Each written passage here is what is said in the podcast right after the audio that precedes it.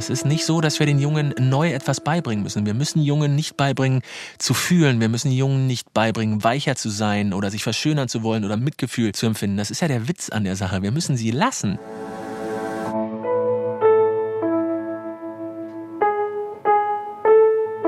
Eltern ohne Filter. Ein Podcast von Bayern 2.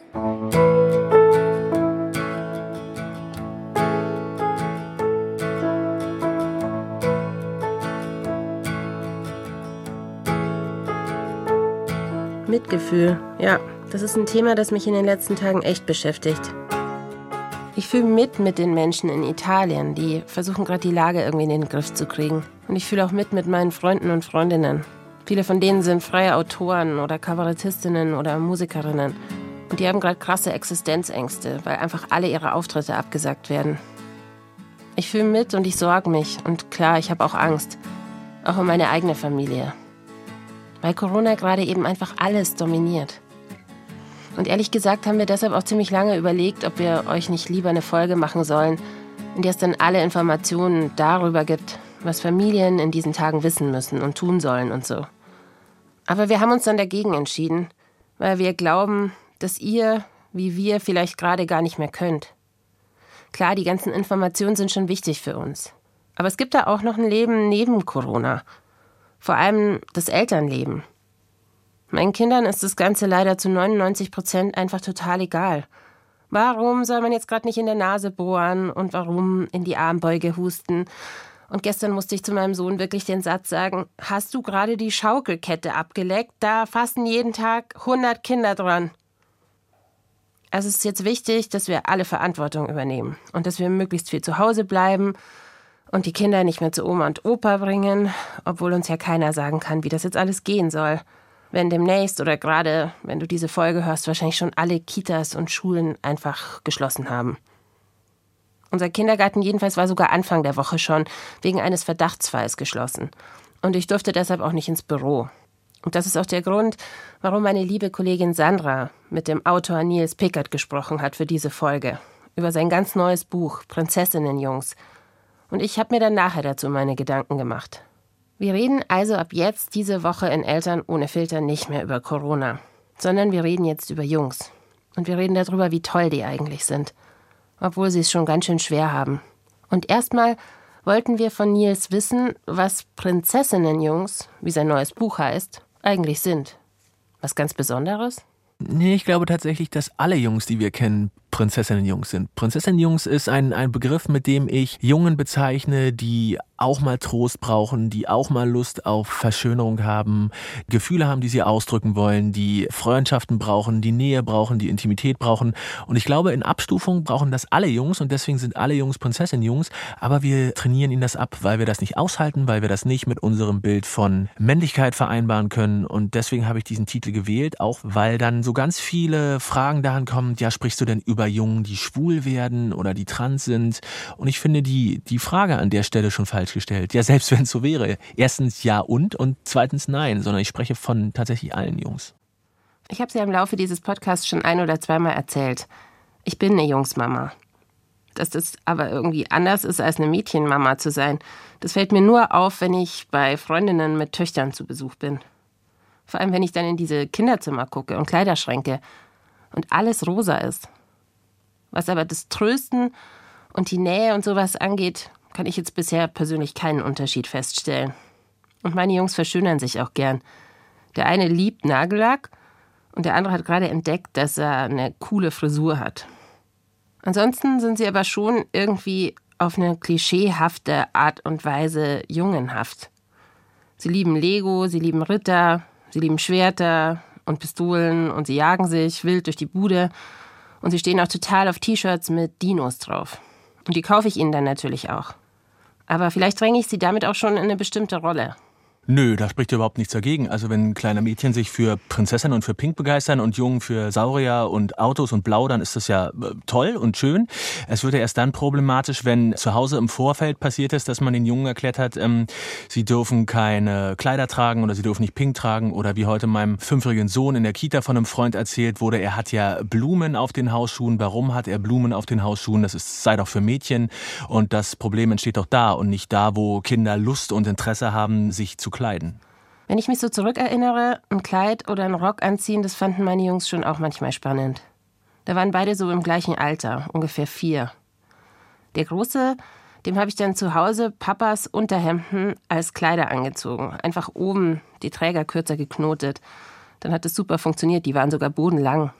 Und der Kleine, der hat sich ein Elsa-Kleid zu Fasching gewünscht. Das wollte er dann in den Kindergarten anziehen. Und ehrlich gesagt, ich war davon nicht so begeistert. Nils, der stand vor nicht allzu langer Zeit vor einer ganz ähnlichen Entscheidung, erzählt er. Genau, das betrifft dann meinen älteren Sohn, das ist jetzt schon eine Weile her. Ähm, der hatte lange Zeit eine Vorliebe für Röcke und Kleider, weil er gerne sich so gekleidet hat wie seine Schwester, damit die beiden irgendwelche wilden Sachen machen, machen können draußen und gleich aussehen. Und dann sind wir nach Süddeutschland gezogen und der hat seine Vorliebe aus Berlin nach Süddeutschland mitgenommen und das war dann für ihn sehr, sehr schwierig. Er hat den, den Rock und seine Kleider dann selbstverständlich in der Kita getragen und das wurde dann schnell sehr übergriffig und feindselig und gemein und dann hat er sich große Sorgen gemacht und sich gefragt, was da passiert. Er hat es nicht verstanden. Er hat dann mit mir gesprochen und am Ende des Gesprächs tatsächlich auch gefragt, ob ich ihm nicht helfen kann. Und dann habe ich kurz überlegt, was das mit mir machen würde, wenn ich mir auch einen Rock oder auch ein Kleid anziehe und festgestellt, dass das mit meiner Identität, mit, mit meiner Art und Weise mit Menschen umzugehen nichts macht und habe mich entschlossen, das zu tun. Über die ganze Geschichte hatte Nils damals dann auch einen Text für die Zeitschrift Emma geschrieben. Und natürlich hat sich die Redaktion dazu auch ein Bild gewünscht. Auf Anraten seiner Lebenskomplizin, wie Nils sie nennt, also seine Partnerin und die Mutter seiner vier Kinder, waren Nils und sein Sohn darauf aber nur von hinten zu sehen. Vielleicht habt ihr dieses Bild sogar schon mal gesehen. Das war damals quasi überall. Nils Sohn trägt da drauf ein rotes Kleid und Nils hat einen roten Rock an und ein grünes T-Shirt. Was mich aber mehr interessiert als die total verrückte Reaktion der Medien auf dieses Bild, so Sensation, ein Mann im Rock. Das ist wie die Leute damals in der Fußgängerzone, in der Kleinstadt auf die beiden reagiert haben. Und wie das dann für seinen Sohn war. Na, das erste, was passiert ist, ist, dass eine Frau uns so lange nachgeschaut hat, äh, bis sie gegen einen Laternenpfahl gelaufen ist. Das fand er sehr lustig. Und im Anschluss daran hat er gemerkt, dass die Blicke sich sehr von ihm auf mich heben, weil ich äh, sehr viel auffälliger oder vielleicht in den Augen der Menschen auch bekloppter aussehe als er und dementsprechend er da unten zu meinen Füßen äh, das machen kann, was er will, nämlich so sein, wie er ist. Und die Last der Blicke und auch die Last der Verantwortung und des erklärt haben wollens lag dann bei mir. Von daher hat das dann relativ schnell gezogen. Bei Kindern war das noch leichter. Die haben uns ganz einfach ganz offen gefragt, warum wir das tun, wieso ich einen Rock trage. Wir haben dann gesagt, heute ist Rock- und Kleidtag, hast du das nicht gewusst? Und dann kam meistens auch so, naja, ach so, ach so, nee, wusste ich nicht, na dann. Und dementsprechend war das, nachdem ich mich dafür entschieden hatte, ihn dahingehend zu unterstützen, eigentlich relativ unkompliziert.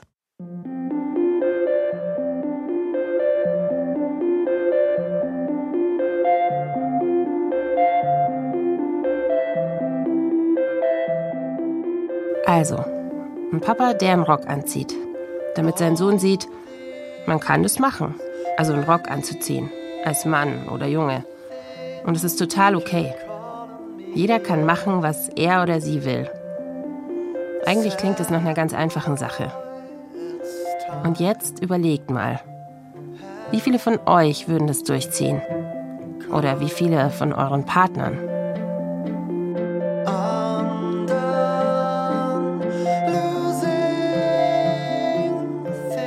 Nils, der hat die NGO Pink Stings mit aufgebaut. Da setzt er sich schon lange gegen Geschlechterklischees ein. Er sagt auch von sich, er ist Feminist. Aber selbst für ihn hat sich durch die Ausflüge im Rock noch mal was verändert. Auch darin, wie er auf seinen Sohn blickt.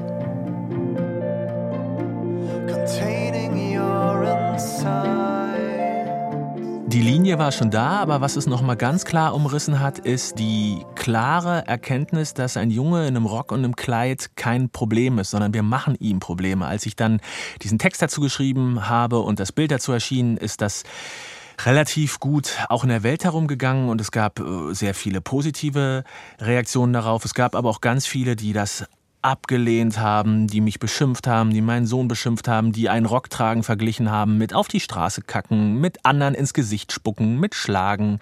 Und da hat man dann schon sehr, sehr schnell gemerkt, woraus hier ein Problem gemacht wird und dass der Fehler darin liegt, die eigenen Vorurteile nicht antasten lassen zu wollen, zu glauben, man, man habe ein Recht darauf, dass die eigene Vorstellung von Geschlecht, von Identität, von wie man sich gibt und sich verhält, dass die anderen das nicht anzutasten haben. Nicht in Gesprächen und auch nicht in der Art und Weise, Weise, wie sie aussehen. Und mein Sohn ist an der Stelle zum Problem gemacht worden und mir ist dann mit dieser ganzen Aktion sehr viel klarer geworden, dass das nie der Fall war. Mein Sohn war nie ein Problem. Jungen in Rock und Kleid sind kein Problem. Wir machen ihnen Probleme. Ich habe es ja vorher schon gesagt. Ich bin bisher auch immer ganz froh gewesen, wenn mein Sohn sich das Elsa-Kostüm dann hat ausreden lassen. Nicht, weil ich glaube, dass er davon schwul wird, wenn er ein Kleid trägt. Das ist ja völliger Quatsch. Aber ich habe schon Angst, dass er dann von seinen Freunden ausgelacht wird. Und vor allem, dass ihn das dann verletzt.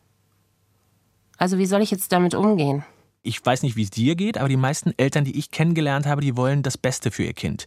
Die wollen nicht gemein sein zu ihrem Kind, die wollen ihrem Kind nicht mit Absicht was wegnehmen, die drängen Jungen nicht in diese Klischee-Jungen-Ecke und Mädchen nicht in die Klischee-Mädchen-Ecke, weil sie gemein sein wollen, sondern weil sie das Gefühl haben, wenn sie das tun, dann äh, bestätigt ihr Kind mehr die geschlechtliche Identität und bekommt nicht so viel Shit von der Gesellschaft und wird womöglich nicht ausgegrenzt und erfährt keine Gewalt. Und über diese Sorge sollte man nicht einfach hinweggehen, sondern die ist ja real und die beruht beruht auf einer Realität. Und was ich versuche mit den Eltern und mit den Verantwortlichen und mit den Betroffenen dann zu besprechen, ist, dass es selbstverständlich in ihrem Sinne sein sollte, ihr Kind zu schützen, aber dass es erstens nie einen kompletten Schutz vor Gewalt und Ausgrenzung geben kann und dass es zweitens doch mehr unsere Aufgabe sein sollte, die Gesellschaft dahingehend zu verändern, dass ein Kind an der Stelle nicht mehr ausgegrenzt und geschnitten wird. Denn ansonsten nochmal, ansonsten, das Schlimme ist, wir vermitteln dem Kind an der Stelle ja, dass das Kind das Problem ist und nicht nicht die intolerante Gesellschaft, die nicht willens oder nicht in der Lage ist anzuerkennen, dass ein Kleidungsstück kein Geschlecht hat.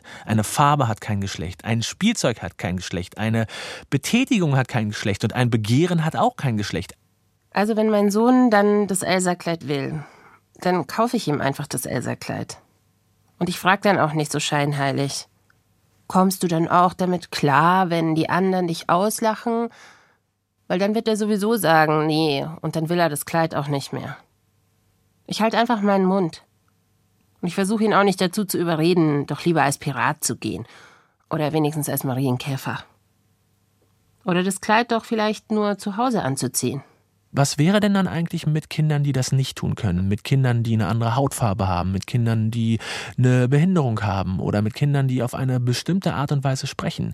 Sagen wir denen dann auch, bleib mal an deinen eigenen vier Wänden, das ist, du mutest der Gesellschaft so viel zu, na, es kann sein, dass sie sich davon gestört fühlen und dann werden die vielleicht gemein und dann hauen die dich, nee, bleib mal zu Hause, das ist viel, viel besser. Ich bin mir sicher, dass du und ich an der Stelle das Gleiche denken, nämlich dass das der falsche Weg ist und dass wir dann eher bei den anderen anpacken müssen, weil nochmal, solche Kinder sind nicht das Problem.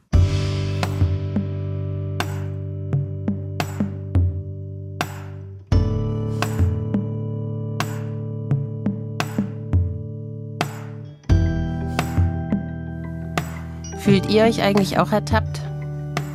Ich meine, ich denke ja schon immer, dass ich total liberal bin.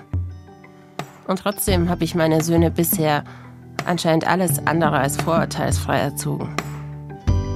Ist es bei euch eigentlich genauso? Und wie ist es bei Mädchenmamas? Genauso nur andersrum? Zu meinem Gefühl nach geht es dann bei euch eher um das Verhalten, oder? Sei nicht so zickig, sagt man schnell mal zu einem Mädel, oder?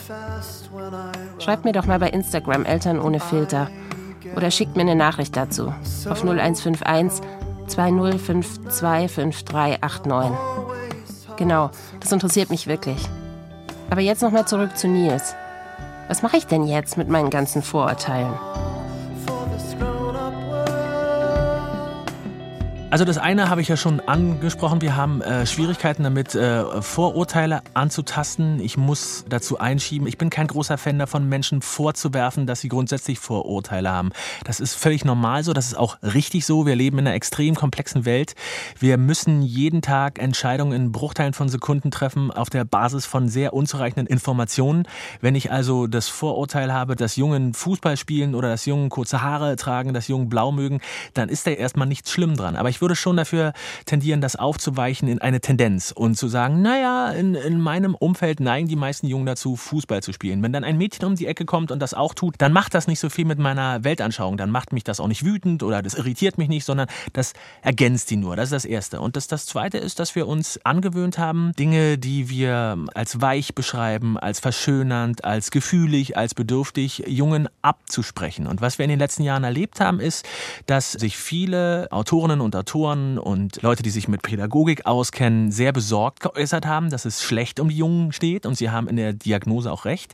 Aber viele haben dann den Schluss daraus gezogen, dass wir als Gesellschaft wieder härter werden müssen, dass wir den Jungen mehr erlauben müssen, Jungen zu sein, dass wir ihnen mehr den Raum geben äh, müssen, laut zu werden und Krawall zu machen und sich miteinander zu messen.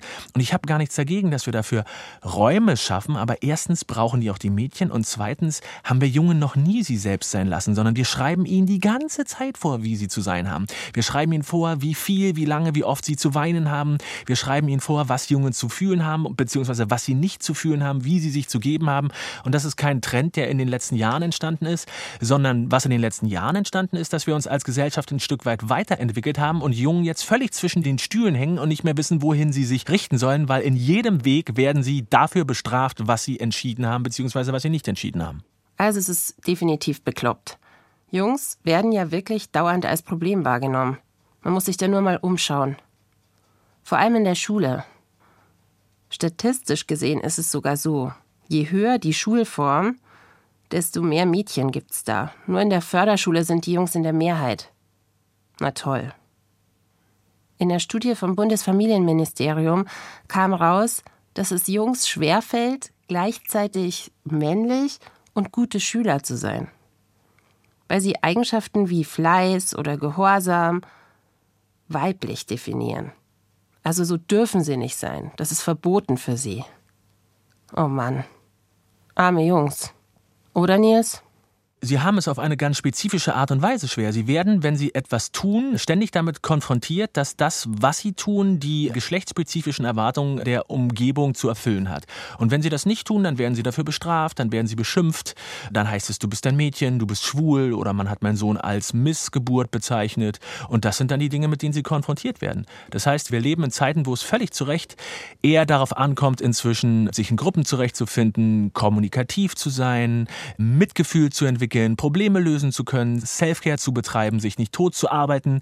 Und das sind ja Dinge, die wir klassischerweise eher an Frauen verorten. Und jetzt haben Männer diese Fähigkeiten auch und sie können sie ausbauen. Aber wenn sie das tun, dann werfen wir ihnen vor, kein Mann mehr zu sein, kein Junge mehr zu sein. Und dann wäre doch die Frage, ja, was sollen sie denn dann tun?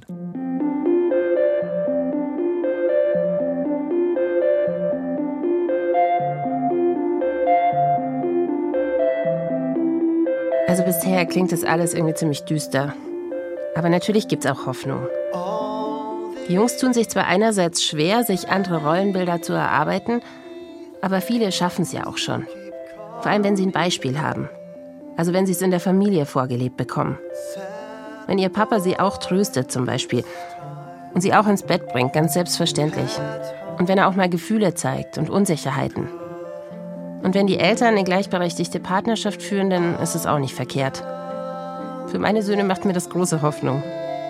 Und Nils findet auch, dass man zumindest schon mal drüber nachdenken sollte, was man seinen Kindern vorlebt und wie man sie dann unterstützen könnte. In the end, I've been shown it's good to have Also erstens ist es bei uns sehr ähnlich wie bei euch. Zweitens, das lohnt sich auf jeden Fall in jedem Zusammenhang und in jedem Bereich eine gleichberechtigte Beziehung anzustreben. Eine gleichberechtigte Beziehung kann auch so aussehen, dass der Mann ganz klassisch arbeiten geht und die Frau ganz klassisch das, das Haus macht.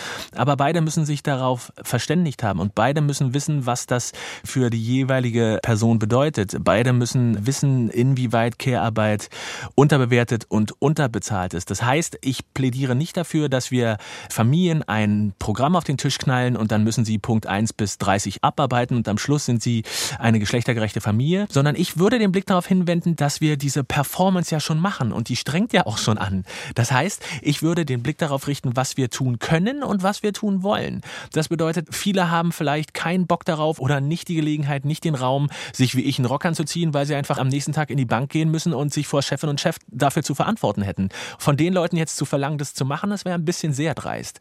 Das bedeutet, ich würde das gar nicht so hoch hängen, sondern ich würde versuchen, von dem Punkt, wo sich die Familie, die, die Freunde, das Umfeld befindet, die Schritte zu machen in die Richtung, die wir hier gerade umreißen, die machbar sind. Und dann wird man sehen, wie die Dinge sich positiv verändern, wie man Leute dazu einladen kann, einen dabei zu begleiten, wie Männer vielleicht auch Bock haben zu kochen und sich im Haushalt zu betätigen, weil sie eben irgendwann vielleicht erkennen, dass es keinen Spaß macht, in seinem eigenen Familien- und Privatleben nur der Gast zu sein oder so Sprüche zu klopfen wie, naja, ich habe am Wochenende die Kinder, damit sie sich mal mit ihren Freundinnen treffen kann. Ich helfe dann mal aus. Das ist so eine absurde Vorstellung, dass ich als äh, Vater meiner eigenen Kinder, als äh, Familienmitglied aushelfe. Das ist doch meine Familie, mein Haus, meine Leute. Und es kann doch nicht sein, dass ich da wie so ein Kellner vorbeikomme, der dann auch mal was macht. Und ich, ich glaube, dass die meisten Familien willens und in der Lage sind, darüber zu sprechen. Und da kommt es ganz klar auch auf die Männer an. Da kommt es darauf an, die Dinge, die man so in der eigenen persönlichen Beziehung verortet hat, zu überprüfen, ob das nicht irgendwie vielleicht eine Struktur hat. Wenn ich als Mann nachts nicht hochgehe, um die Kinder zu betreuen, wenn ich so Sachen sage wie, naja, mich stört der Dreck ja auch nicht so, du kannst es ja viel besser als ich, Kochen ist so ein bisschen, hm, das sind ja alles so hm, Schutzbehauptungen, damit man sich persönlich nicht damit beschäftigen muss, was strukturell vielleicht im Argen liegt. Und ich würde das eben nicht so stark und verzerrt machen wollen, sondern ich glaube, dass wir uns auch mit Spaß und mit einer gewissen Leichtigkeit daran begeben können, mit den zugeschriebenen Geschlechterrollen zu spielen und einfach zu schauen, worauf haben wir Bock und was fühlt sich vielleicht sogar ein Stück weit freier an.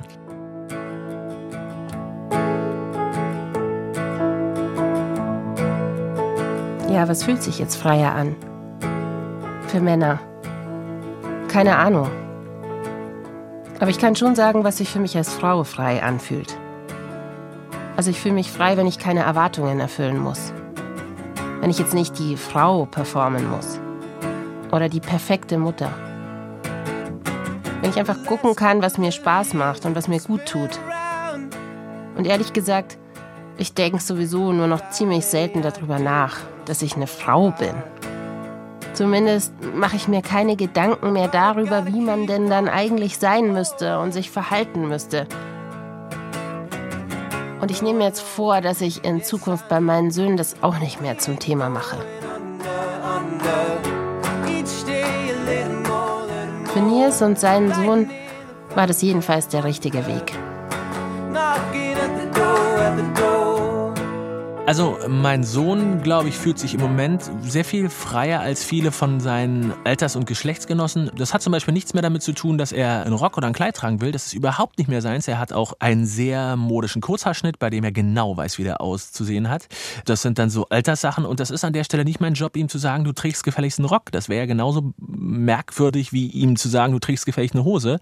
Aber was man bei ihm schon merkt, ist, dass er zum Beispiel, er kann selbst kochen. Wenn er nach Hause kommt, dann kocht er sich was zum Mittag. Manchmal kocht er sogar für mich mich oder für seine Schwester, genau wie seine Schwester das auch kann. Er hat vergleichsweise, habe ich schon den Eindruck, mehr Mitgefühl und mehr Sensibilität für Menschen, denen es nicht gut geht, für Menschen, die ungerecht behandelt werden und versucht dann zu helfen.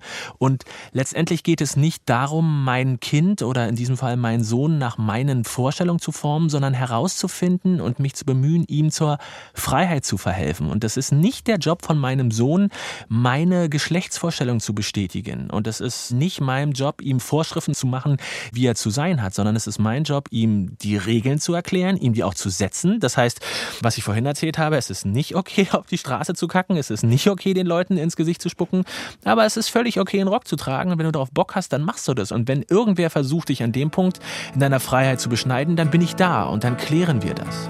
I stop and wonder how this happened after all. It's been coming. So what should we do? Do you think we can end this contest? Take each other's hands and get back to the surface. Then let's quit this contest and get back to the surface. We're going under. Eltern ohne Filter ist ein Podcast von Bayern 2. Redaktion Ulrike Hagen. Produktion Henriette Hirschberger. Und jetzt noch eine Mitteilung in eigener Sache. Eltern ohne Filter macht Pause. Nicht wegen Corona. Wir brauchen nur ein bisschen Zeit, um über neue Themen nachzudenken. Wir wollen auch wieder mehr Eltern zu Wort kommen lassen mit ihren Geschichten. Wenn ihr also eine zu erzählen habt, dann meldet euch. Die Nummer ist die 0151 20525389. Und wenn ihr es noch nicht gemacht habt, dann abonniert diesen Kanal. Dann kriegt ihr auch ganz sicher mit, wenn es weitergeht. Hoffentlich schon in drei Wochen. Bis bald. Eure Christina.